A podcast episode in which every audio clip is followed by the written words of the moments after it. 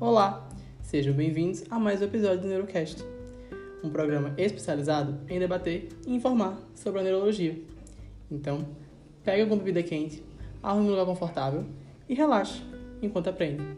No episódio de hoje, daremos continuidade ao episódio anterior e concluiremos o módulo de nervos cranianos.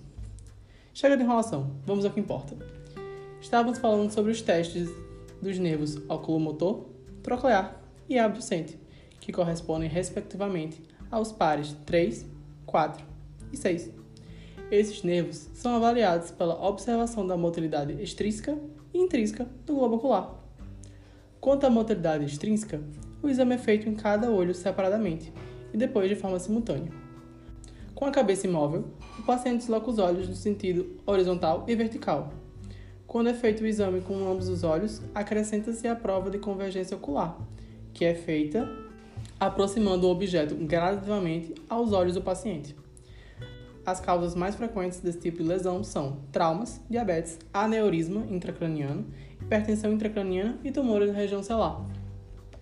Para avaliar a motilidade intrínseca, examina-se a pupila em ambiente de pouca luz, pedindo para o paciente olhar para o ponto mais distante. Neste momento, o examinador incide um feixe de luz em uma pupila, observando a resposta nos dois olhos. O reflexo fotomotor direto consiste na contração da pupila onde o feixe de luz foi aplicado. O reflexo fotomotor consensual, por sua vez, é a contração pupilar oposta ao olho que recebe o feixe de luz. O reflexo de acomodação se dá pela contração de ambas as pupilas pela aproximação de objeto dos olhos. É importante saber que a irregularidade do contorno da pupila chama-se discoria. O diâmetro aumentado chama-se midríase e o diminuído miose. A igualdade do diâmetro de ambos os olhos chama-se isocoria e a desigualdade chama-se anisocoria. Os reflexos podem estar normais, diminuídos ou abolidos, como por exemplo, na lesão unilateral do óculo motor, a pupila encontra-se em midríase homolateral e não responde a nenhum estímulo. Temos então a midríase paralítica, onde a pupila oposta permanece normal. No caso de lesão bilateral da via aferente, os reflexos fotomotor direto e consensual são abolidos. Para finalizar nosso episódio de hoje, vamos falar do quinto par de nervo craniano, o trigêmeo, que é um nervo misto, com raízes motoras e sensitivas. A raiz motora consiste no nervo mastigador, que inerva os músculos da mastigação temporal, masseter e pterigóideos. A avaliação dessa raiz é feita pela observação dos seguintes aspectos: atrofia das regiões temporais e masseterianas, desvio mandibular para o lado da lesão com abertura de boca, debilidade do lado paralisado ao trincar os dentes e dificuldade do movimento de lateralização da mandíbula, sendo possível avaliar assim a lesão unilateral da raiz motora. As raízes sensitivas, por sua vez, compreendem os nervos oftálmicos, maxilar e mandibular. Essas raízes são responsáveis pela sensibilidade geral da metade anterior do segmento cefálico.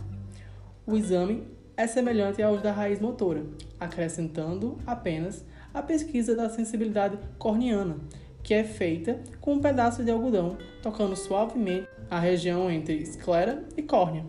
A resposta normal é a contração do orbicular e pálpebra, mostrando um reflexo córneo-palpebral. Se não houver esse reflexo, pode ser decorrente de herpes zoster, por exemplo, traumatismo e tumores.